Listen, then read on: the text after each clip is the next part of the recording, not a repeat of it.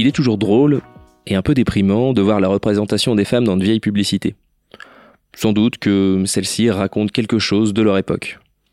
Mais alors, dans ce cas, qu'est-ce qu'aujourd'hui les publicités disent de notre rapport aux femmes? C'est ce qu'on va voir aujourd'hui avec Florine. Salut Florine. Salut. Florine, on, se connaît bien et on travaille souvent ensemble. T'es également planeuse stratégique à l'agence. C'est un sujet dont on a pas mal parlé, euh, pas mal parlé jusqu'ici autour d'une machine à café. Euh, c'est cool qu'on ait l'occasion de le faire, euh, de le faire derrière un micro.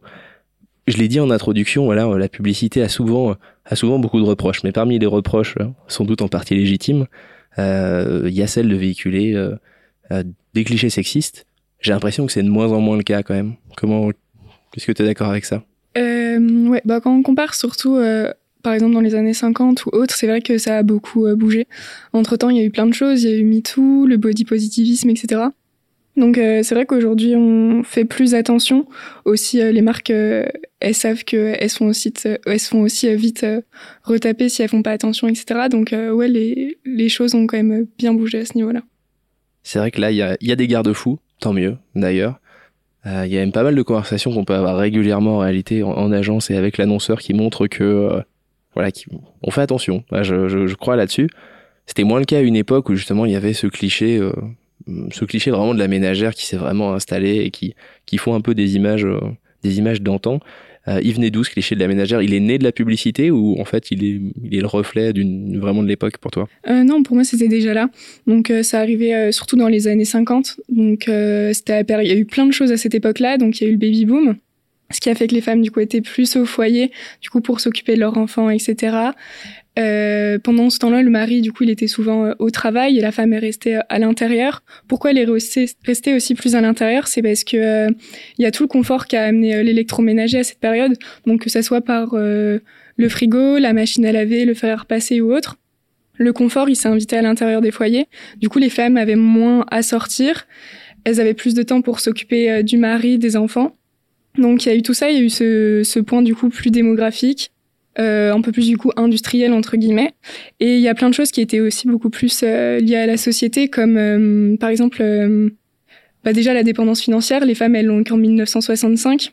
Donc c'est pour ça qu'elles étaient aussi beaucoup plus dans le foyer, aussi beaucoup plus sous la domination des hommes.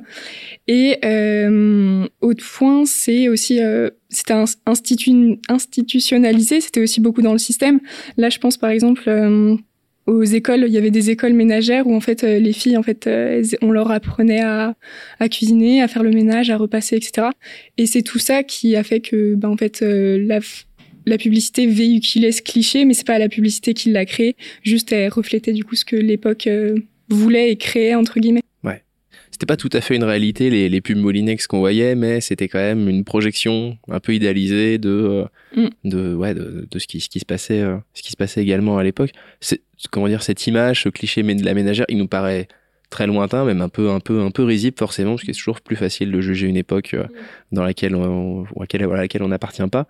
Euh, ce cliché de la ménagère aujourd'hui, il n'existe plus, ou est-ce qu'on le retrouve différemment?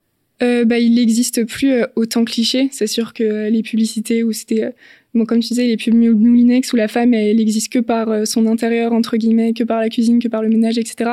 Ça, on le retrouve plus de manière aussi cliché, bah, comme euh, tu as pu le dire, il y a des garde-fous, etc. Donc, on fait attention.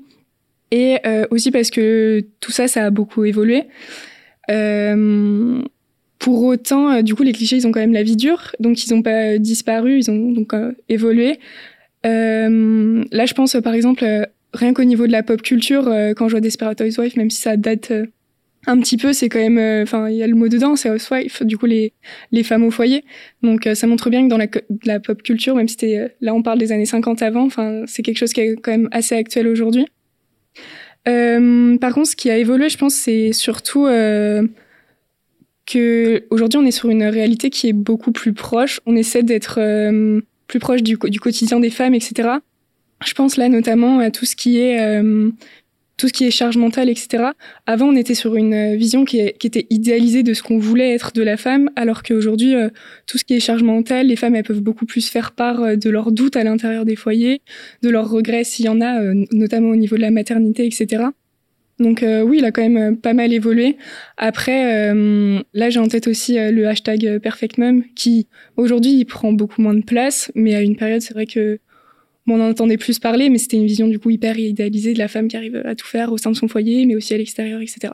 Ouais, donc il y a le, comment dire, bon, déjà, la répartition des tâches ménagères, on n'est quand même pas non plus tout à fait à l'équilibre, donc c'est pas, pas déconnant qu'il continue d'exister, mais il trouve un peu une autre forme. Il est moins idéalisé finalement, euh, ce, cliché, euh, euh, ce cliché de la femme mère et fait du, fait du logis. Mm. L'autre, l'autre grand cliché qu'il peut avoir, et la, la publicité a, a sans doute beaucoup poussé, c'est le rapport très sexualisé de la femme. Pour le coup, ça c'est pareil, on le retrouve peut-être un peu moins qu'à une époque. On le retrouve quand même, je ne peux pas dire qu'il soit totalement disparu. Euh, là aussi, si on remonte le temps, il, vient d'où ce, cliché euh, là de la femme hyper sexualisée? Ça, c'est plus années 70, 80 non peut-être pas 60 non plus, mais c'est toutes ces années en fait de euh, d'émancipation, de liberté, bah du coup toutes les libertés, mais aussi les libertés sexuelles. Euh, je pense qu'il y a eu il y a eu plein de mouvements de changement, il y a eu aussi mai 68, etc. Et en fait c'est que cette émancipation, euh, du coup comme je l'ai dit, elle a permis la liberté sexuelle et la liberté sexuelle, elle a aussi amené euh, beaucoup moins de tabous et aussi euh, au niveau du corps où en fait on s'est beaucoup plus octroyer le droit de montrer les corps, etc. Et en fait, c'est à ce moment-là que du coup le corps des femmes, il a été aussi beaucoup plus visible. Et là où ça a, ça a posé souci et ça a amené un peu à cette érotisation, etc. Bah, c'est que au-delà de juste de montrer le corps de la femme, on l'a beaucoup sensualisé, on l'a beaucoup fantasmé et du coup érotisé. Et c'est ça qui a créé du coup de nombreux euh, de nombreux clichés qu'on peut mettre euh, du coup sous euh, le, le, chapeau entre guillemets de la femme objet ou de la femme euh, de la femme fatale par exemple. Ok. Alors quelle différence tu ferais entre entre femme objet et femme fatale? La femme objet, ça va être plus du coup c'est une femme qui est là qui est chosifiée enfin, entre guillemets comme mot, mais qui est là pour pour faire vendre, pour provoquer, pour attirer, pour créer des polémiques aussi, mais pour vraiment qu'on en entende parler. Euh, elle n'est pas du tout euh, valorisée pour euh, réellement être une femme, mais juste du coup pour un objet qui fait vendre. là, je pense, du coup, ça aussi, ce qui a été ce qui a beaucoup joué là-dessus, c'est tout dans les années 90, tout ce qu'il y a eu par rapport au porno chic. Je sais que les marques de luxe, elles en ont beaucoup joué, comme on pense aux anciennes pubs ou même des pubs qui sont non plus pas super vieilles de Tom Ford ou de Yves Saint Laurent c'est des pubs où la femme elle est quand même très objet donc euh, la femme objet donc du coup pour conclure elle est vraiment axée juste sur son corps. Et de l'autre côté on a la femme fatale où on s'est dit bah en fait euh, le corps d'une femme c'est bien mais elle, a aussi une une personnalité. Et euh, la femme fatale on va être sur une femme où il y a un peu un changement de de domination ou dans le sens où là c'est la femme qui va avoir le dessus. C'est que ça soit au niveau de son caractère ou autre. Ça va être une femme qui va être plus assumée plus indépendante etc euh, mais là où on peut la garder en fait dans une idée un peu de sexe symbole, c'est que la femme fatale, elle reste toujours vue un peu dans une sphère euh, soit de couple, soit sexuelle ou autre. Du coup, on reste quand même sur un modèle qui est très érotisé. Ouais. Donc, euh, Et c'est vrai que dans la publicité, après, ce qui, est, sans doute différent, c'est là où dans les années 50, il y avait un côté quand même très premier degré je trouve, du, de la femme, de la femme mère ou, euh, ou de la fée du logis. Là, il y avait quand même quelque chose dans les pubs que tu as, que as cité, notamment qui se voulait déjà provocant. C'est-à-dire que, quand même, à l'époque, assumer ce côté de montrer une femme à moitié nue ou ce genre de choses, il y avait, c'était quand même une provocation pour l'époque. L'époque était aussi la provocation, tu vois, des, des, années 80 et la pub voulait, voulait avoir ce rôle-là un peu provocateur. Donc, il y avait cette prise de recul à la fois de, tu vois, on fait ça alors qu'on n'a pas trop le droit euh, et de l'autre côté, euh, c'est vrai que ça a quand même beaucoup. Euh, enfin voilà, il y avait le côté le sexe fait vendre était quand même assez assez omniprésent, assez omniprésent pardon. Cette vision érotique, là aussi, il y a quand même heureusement des garde-fous qui arrivent et qui font que c'est un peu moins possible. Elle a vraiment disparu ou est-ce qu'elle s'est réactualisée également? Bah, comme avant, ça a beaucoup évolué. Ça a beaucoup évolué euh, en bien d'un côté parce que euh, bah il y a aussi le body positivisme qui est passé par là. Euh, on n'a pas spécialement envie, bah je pense les hommes et surtout les femmes de voir des corps continuellement, enfin des corps en plus qui sont souvent bien loin de la réalité. Enfin on est sur des top modèles, on est sur des personnes comme ça et c'est vrai qu'on s'y identifie pas trop. Donc je pense que ça ça ça joue et donc aussi les marques elles font beaucoup plus attention parce qu'elles ont compris que le corps des femmes ça servait pas à vendre. Enfin, c'est c'est pas une chose quoi. Euh, mais par contre, c'est là, c'est plus du coup d'un point de vue société. Euh, je pense que euh, les femmes, ce qui est bien d'un côté, c'est qu'elles s'octroient beaucoup plus l'usage de leur corps. Enfin, il leur a été un peu réapproprié, alors qu'avant, c'était surtout bah, vu de par les hommes, je trouve. Bah, du coup, avec tout ce qui est mal gaze, etc., où c'est souvent via le point de vue en fait des hommes qu'on voit les femmes. Elles sont souvent filmées, il y a souvent des angles, etc., qui font que c'est pour faire un peu tout ce fantasme de l'homme, etc. on commence un peu euh, sur, sur ce sujet-là à faire attention. Euh, mais par contre, euh, là où je trouve c'est c'est quand même un peu ambivalent, c'est par exemple là j'ai en tête le le clip et la musique de Cardi B qui s'appelait WAP W-A-P voilà euh, où on voit pour, pour, poser le contexte, donc euh, euh, rappeuse américaine qui fait en effet un clip euh, ouais, pour Wet Ass Pussy, qui est et dans les paroles et dans le clip et dans l'attitude se veut à la fois très sexuel mais très assumé comme posture. Ouais.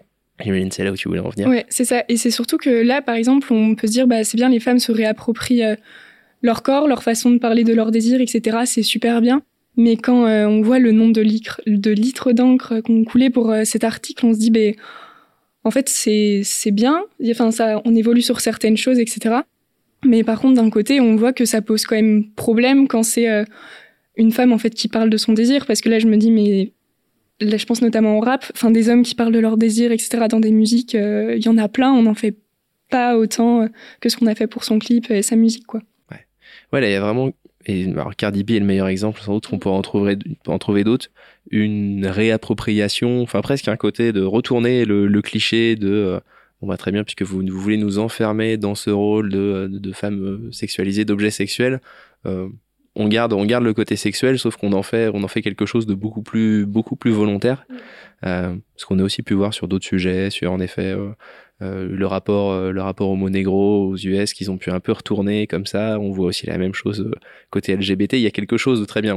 puisque puisque vous nous enfermez dans une sphère, on la prend et on se la réapproprie et on la retourne, on la retourne un peu parce qu'il y a quelque chose chez Cardi B. Et je pense qu'on peut en trouver d'autres aussi qui sont un peu de, de, nouvelles icônes ou en tout cas qui arrivent avec un nouveau personnage qui est pas juste qui est pas juste le côté femme fatale d'une Madonna il y a quelque chose de très très affirmé, très euh, très bossy quoi. Et on sent on sent ce côté de de celle qui celle qui contrôle euh, à la fois son image et à la fois le rapport aux autres, y compris aux hommes. C'est quelque chose d'un peu nouveau qu'on commençait peut-être à avoir avec la partie femme fatale que tu évoquais, mais qui me semble quand même plutôt nouveau comme euh, comme archétype, comme comme stéréotype. Ouais, clairement. Du coup, cette image, ben, du coup, un peu de la superwoman, enfin que t'évoques du coup un peu entre les lignes, c'est ça? Ouais, c'est ça. Oui, c'est Ouais, il y a ce côté Superwoman, ouais, mm. de, de contrôle. Ouais, de contrôle. Et là, du coup, c'est là où je fais mon, mon lien, c'est que le contrôle, c'est surtout bah, du coup le contrôle de notre image, le contrôle de ce qu'on montre, etc. Et euh, ça, cette, cette idée un peu de la Superwoman, euh, je pense qu'il est venu du coup dans, enfin c'est pas je pense, c'est qu'il est venu surtout dans les années euh, du coup 2010 etc quand il y a eu toute la démocratisation au niveau des réseaux sociaux euh, pourquoi? Parce qu'avant, c'est surtout les hommes en fait qui prenaient de la place euh, dans le paysage euh, médiatique, que ça soit ma télé, radio, vu que c'était aussi beaucoup plus limité. Mais là, du coup, avec les réseaux sociaux, on a plus été amené en fait à, du coup, à, à prendre part de notre propre corps, notre propre vie, et à du coup la raconter comme on le souhaitait. Ouais, c'est ça. Parce que, je tendance à croire que par le passé, il y avait des femmes à la télé, dans les médias, dans la pop culture, mais c'était pas elles qui avaient nécessairement le contrôle de leur image pour autant. Ce qui est, avec les réseaux sociaux amène cette réalité de c'est elles qui ont le contrôle sur, au moins sur elles-mêmes, sur leur image, quoi. Ouais, bah clairement. Et c'est surtout que bah, d'avoir le contrôle sur ces images, c'est aussi qu'on on peut en faire ce qu'on veut. Et euh, là, c'est surtout que les réseaux sociaux, euh, d'un côté, c'est bien, ça permet la parole à tout le monde mais c'est aussi euh, un outil de comparaison, que ce soit par les likes, enfin là du coup Instagram, Facebook, etc. Ils font beaucoup plus attention à ça parce que bah il y a les likes, il y a les commentaires, il y a les partages, ça crée de la notoriété ou non, et du coup ça crée quand même un, énorme outil de comparaison où on veut toujours être euh, mieux entre guillemets. Du coup qu'est-ce qu'on fait? Bah on se scénarise, on enfin on idéalise sa propre vie, on peut utiliser Photoshop, etc. Du coup c'est pour ça peut-être que le cliché de la superwoman est venu parce qu'on a présenté du coup des femmes qui sont du coup très idéalisés, mais qui sont aussi du coup quand même bien loin de la réalité, quoi. Ouais, ça, ça a recréé d'autres injonctions euh, sur, euh, sur le corps féminin, entre autres, parce qu'il y en a en réalité aussi pour, le, pour les hommes, plus sur, pour les femmes quand même, encore une fois de plus. Il y, avait une, une thread là-dessus qui était le, le hashtag ThatGirl, pour justement parler un peu de ces femmes parfaites. Alors j'ai toujours un doute sur ces trends de savoir en quelle mesure c'est du... faut le prendre au second degré, au contraire si c'était une critique de euh, cette fille qui est hyper chiante ou si c'était premier degré de euh, justement euh, ma vie parfaite. J'ai toujours un doute en fait là-dessus, mais il y avait cette traîne qui montrait un peu ça. Ouais, mais moi je pense que euh, vraiment à un moment elle a été premier degré. Enfin c'était la, tout, enfin Là, je pense à tout ce qui est charge mentale, montrer que bah en fait il y a des côtés on va pas bien, montrer les réseaux sociaux, bah c'est pas la vraie vie, etc. Enfin c'est pas non plus, ça date d'il y a pas non plus super longtemps, ça reste quand même un phénomène super récent. Et je pense que vraiment cette idée de la bad girl, donc la bad girl c'est vraiment la femme qui vit euh, via le développement personnel, qui fait du, fitness et qui euh, fait du yoga, qui boit son thé matcha, etc. Ça c'est, je pense qu'il y avait vraiment des personnes qui essayaient de s'identifier à ça et qui voulaient montrer qu'elles correspondaient à ça. Sauf que bon, je pense que vraiment aujourd'hui on se fait rattraper par la réalité et on sait que c'est c'est pas possible quoi. C'est moi qui voyais que la partie second degré là-dedans en disant mais non mais c'est pas c'est pas possible.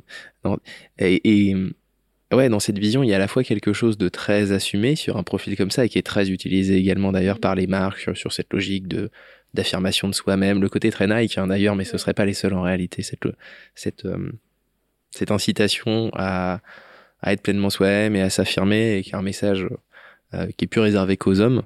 Il y a quelque chose à la fois de très assumé et en même temps, euh, bah ça, ça réenferme un peu dans une, dans une, dans une posture justement de, de il faut être la meilleure version de soi-même.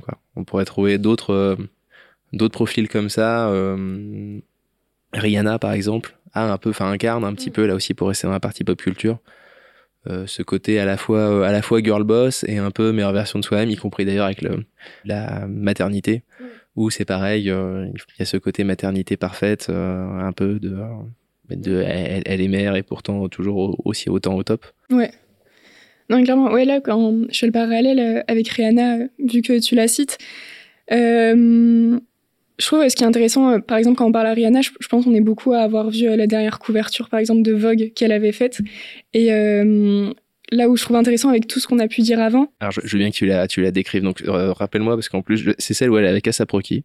Ouais, c'est ça. Ça, je sais ça. C'est celle où elle est, euh, c'est sur une plage. Euh, elle est en premier plan. Enfin, elle prend une grosse partie en fait de de l'image et Azabroki est en fond et c'est lui qui tient l'enfant etc elle elle a quand même enfin elle se tient super droite etc enfin elle montre qu'elle est là quoi et c'est l'homme qui est en arrière-plan et elle qui qui guide le navire quoi oui clairement et là où c'est intéressant. Bah, du coup, un peu ce côté.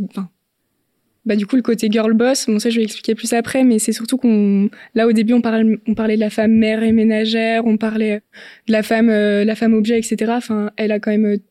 Cette image, elle montre quand même que les choses, elles sont énormément évoluées. une image comme ça, c'était quand même impensable il y a ne serait-ce 20 ans, 30 ans. Donc, euh, c'est cool, ça montre qu'il y a beaucoup plus d'indépendance aussi au niveau de la femme.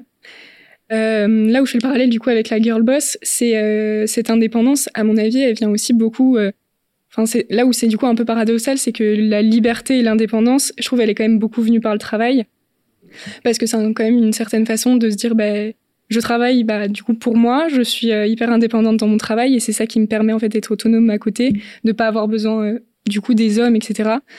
Et du coup, ouais, c'est pour ça que le personnage de la girl boss il exprime un peu ce côté euh, superwoman des femmes et des femmes qui sont euh, toutes puissantes, etc. Parce que on sait en plus aujourd'hui que euh, le monde entrepreneurial c'est encore bien dominé par les hommes et du coup là c'est clairement exploser le plafond de verre et dire bah moi je me mets au-dessus de tout ça et j'ai pas besoin de pas besoin des autres pour réussir quoi.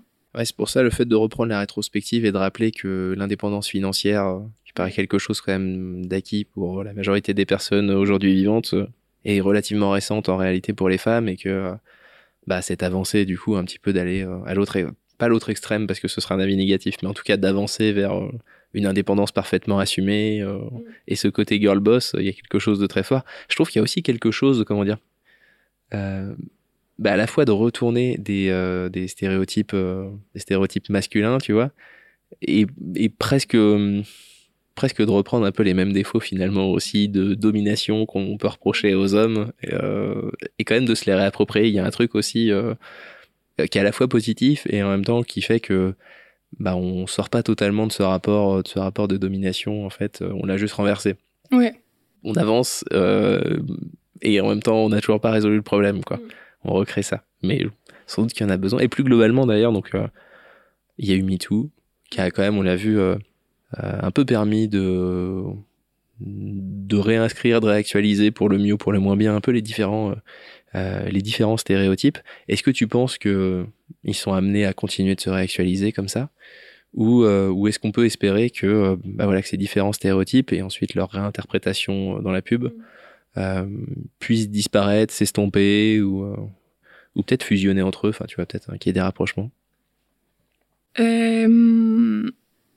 Bon, je sais pas comment ça va évoluer. Ce ouais, qui est balèze celle-là, c'est bien. Vrai, si, tu me, si tu me dis avec aplomb que tu sais exactement comment non. ça va se passer, je serais surpris. Mais euh... J'aimerais bien, mais là, je sais pas. mais euh, ce qui est sûr, c'est que bah, déjà, on l'a un peu vu, ça a quand même bien évolué. Enfin, là, du coup, je le citais juste avant avec euh, la couverture Vogue de Rihanna et quand on parle de la femme mère et ménagère d'il y a des années 50, on voit que ça évolue. Euh, ça évolue en bien. Après, ça sera forcément long parce que bah, les clichés, ils ont euh, la vie dure. Et je pense que là, on parle beaucoup des femmes sur ça. Mais il faut que les clichés de, de, des hommes, ils évoluent aussi, en fait, pour que tout, euh, tout s'accorde et que justement, en fait, ce qui serait intéressant et ce qui est bien, en fait, c'est d'arrêter avec tous ces clichés parce que c'est ça, en, en, soi, ce qui pose problème, c'est qu'on crée des clichés et ces clichés, même s'ils sont plus valorisants, là je parle par exemple, enfin valorisant toujours entre guillemets, mais la femme fatale par exemple, on est quand même sur euh, un rapport de force qui est inversé, etc. La girl boss, la superwoman, etc. Mais euh, on est quand même euh, sur des clichés. On, on, continue à mettre les femmes dans les cases et du coup on oblige quand même les femmes à, respecter des normes. Et c'est ça qui pose quand même problème. Après je, dis ça, mais c'est facile, surtout pour nous quand je vois Enfin, on travaille, on fait des personas, donc en soi, on continue quand même à créer des cases, à créer des, c'est vrai. des choses, donc c'est assez compliqué. L'outil persona pour ça est toujours quelque chose qui m'interroge sur en quelle mesure on, on avance ou est-ce qu'on finalement on, on, recrée pas et on, on recrée pas on recrée pas un peu les mêmes clichés euh, simplement on les fait collectivement avec des post-it mais euh, ouais donc je pense que ça évolue ça évolue ça évolue en bien je pense que les clichés ça sera dur de s'en séparer. Mais là où je trouve ça quand même intéressant, c'est qu'il y a toute cette idée aussi de déconstruction qu'on entend beaucoup plus aujourd'hui. Déconstruction de, de tous les clichés que nous, on a intériorisés, de tous les clichés, enfin pas du coup des clichés, mais euh, toutes les choses en fait qui sont systémiques et dont il faut en fait euh, bah, du coup se séparer pour euh, justement essayer de sortir de tout ça, quoi ce qui est un, un, vague sujet. C'est un sujet toujours un peu clivant. D'ailleurs, je, t'avoue que le, le terme m'embête je le trouve. Mais bon, là, c'est un, c est, c est dans, dans, parmi ce, ce, ce, grand sujet d'avancée progressiste, le, le, le terme m'embête un petit peu, en effet. Je, je, je comprends qu'il puisse faire peur, qu'il puisse faire peur à certains, alors que que je doute pas, je doute pas du sens. Euh, les marques dans tout ça, la pub, disons, mais parlons plutôt des marques. Euh, bon, déjà, elles peuvent en effet éviter de de, de continuer à, à véhiculer euh, ces mêmes clichés qui continuent d'exister ce qui est pas toujours évident. Hein, on, le sait bien, c'est quand même un moment où tu dois passer un message rapidement, efficace, où chacun puisse se retrouver. Euh, tu as besoin aussi de t'appuyer sur euh, sur des choses qui sont déjà dans l'inconscient collectif. Donc c'est pas toujours évident. On le sait bien, y compris nous. Euh, avec beaucoup de bonne volonté, on sait bien que c'est pas toujours évident de sortir en réalité de certains clichés. Comment, euh, voilà, comment, au-delà de renforcer ces clichés, comment elle pourrait essayer de bah, d'avancer vraiment dans le bon sens et de vraiment s'engager euh, pour, euh, pour une meilleure représentation de la femme euh, dans leur prise de parole. Mm. il...